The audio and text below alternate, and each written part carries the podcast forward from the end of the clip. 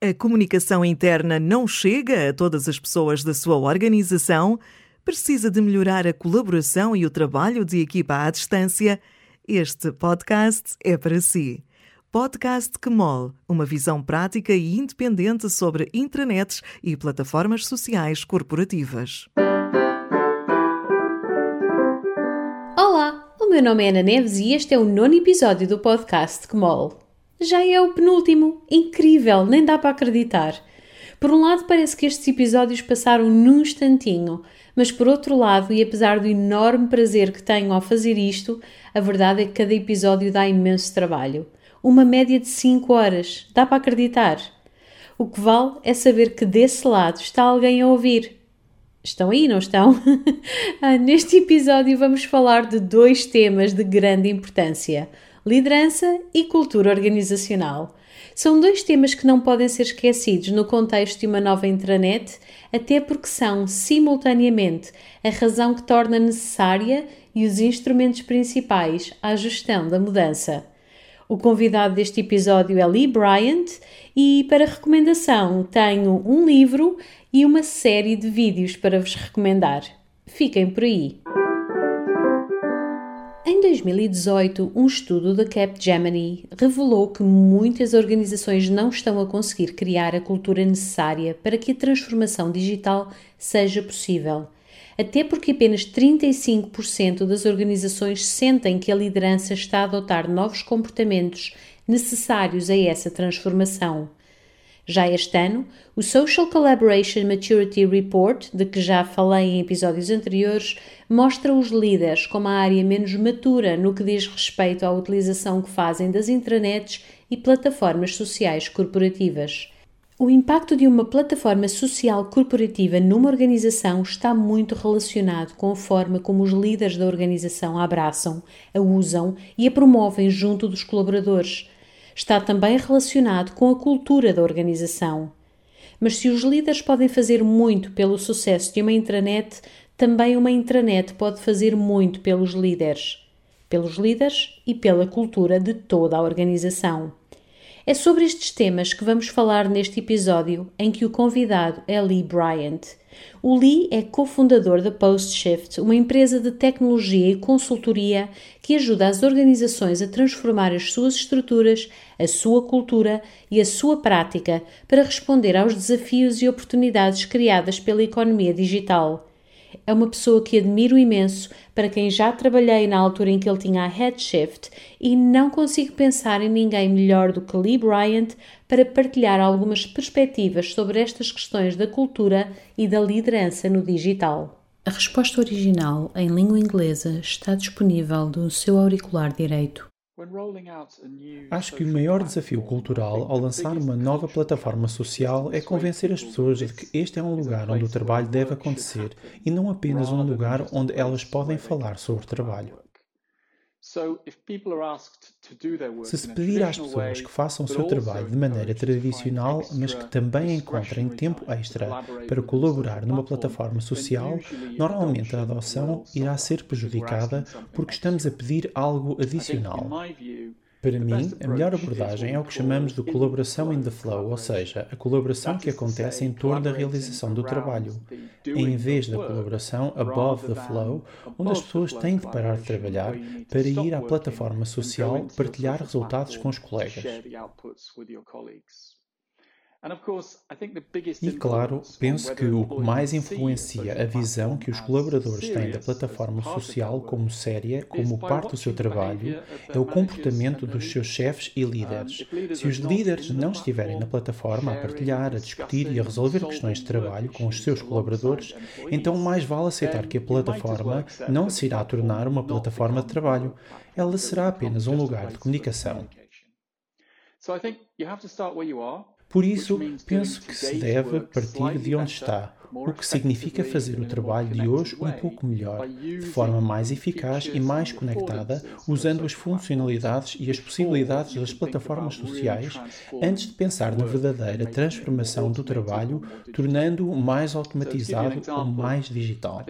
Para dar um exemplo, acho que a maior parte do trabalho de hoje ainda gira em torno de reuniões, e-mails e processos mal desenhados alguns dos quais totalmente manuais e alguns que ainda usam ferramentas corporativas antiquadas. Se reconhecermos que, na verdade, as reuniões e os e-mails são em grande parte uma perda de tempo, certamente um grande sugador de tempo para os colaboradores, e que a maior parte do que lá se passa poderia ser alcançado mais rápido e melhor no Microsoft Teams ou no Slack ou noutra rede social corporativa, podemos poupar muito tempo aos colaboradores tempo esse que podem usar para atividades geradoras de alto valor para a organização.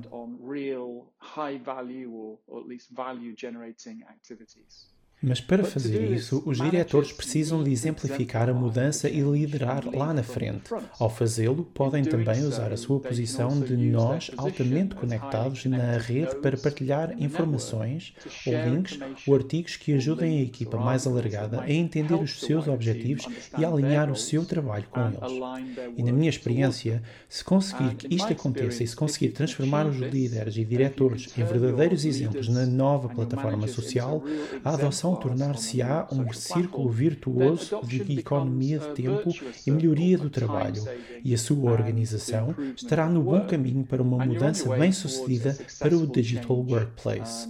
Mas se não conseguir que isto aconteça, a adoção vai certamente passar por dificuldades. O Lee diz que se os líderes não estiverem na plataforma, os colaboradores também não a irão usar. Entendo perfeitamente a razão pela qual o Lee diz isto. A presença dos líderes na plataforma não só a legitima, como na maior parte dos casos encoraja a participação ativa dos colaboradores. Porém, acredito que é possível uma organização beneficiar muito de uma plataforma social corporativa, mesmo que esta não seja abraçada pelas camadas de liderança, até porque há ganhos tão imediatos para o trabalho das pessoas que elas próprias vão puxar pela plataforma.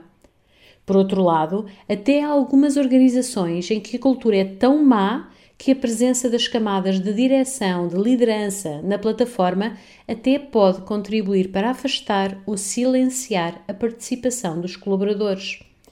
Assim, e como até já tive a oportunidade de referir num episódio anterior, as intranets e plataformas sociais corporativas devem jogar com a realidade da organização, respeitando a situação atual e puxando-a na direção pretendida.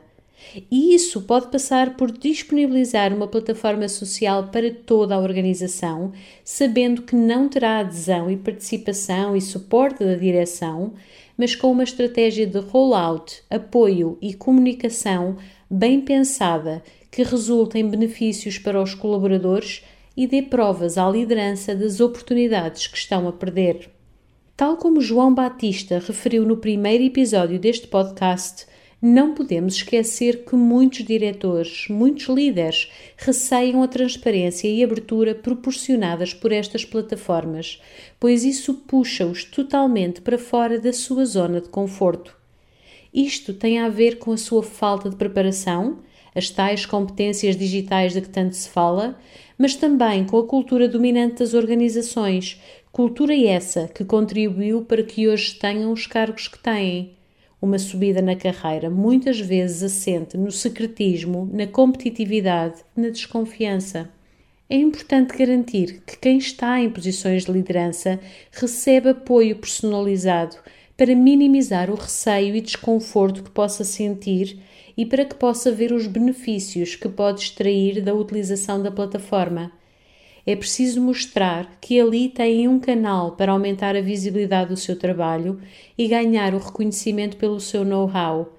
É preciso mostrar que a plataforma os ajuda a atingir as suas metas de negócio, os seus KPIs.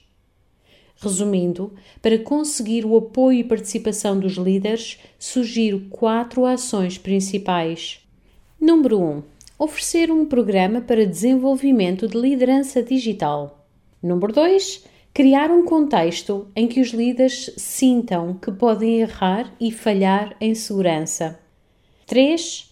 Ajudar a pensar e criar processos e formas de trabalho que contribuam diretamente para que atinjam os seus objetivos pessoais, profissionais e de negócio E número 4, apelar para o seu ego, isto é, mostrar que a plataforma pode contribuir para melhorar a forma como são vistos e aumentar a visibilidade que têm na organização.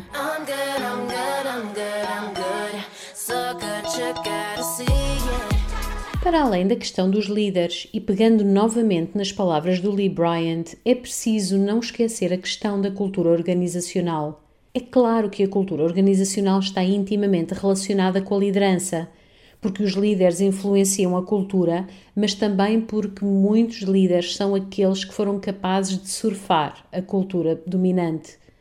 No entanto, e mais uma vez, se for pensada, disponibilizada, apoiada e comunicada de forma estratégica, a plataforma social pode ser usada para ajudar a cultura organizacional a evoluir numa direção mais favorável aos melhores resultados de negócio e à maior satisfação dos colaboradores.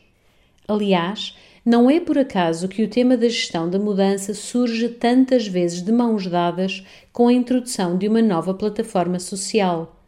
O choque pode ser grande e é preciso preparar a organização, toda a organização. Falamos muito dos líderes porque são menos, porque são responsáveis por equipas e a resistência de um terá maior impacto do que a resistência de um colaborador de apoio administrativo ou de um dos operários numa fábrica. No entanto, uma iniciativa deste género tem obrigatoriamente de entender e respeitar todas as pessoas a quem se destina, percebendo onde estão em termos de competências, o que valorizam, do que é que sentem necessidade, o que é que receiam. E com base nisso, definir estratégias que consigam conquistar estas pessoas.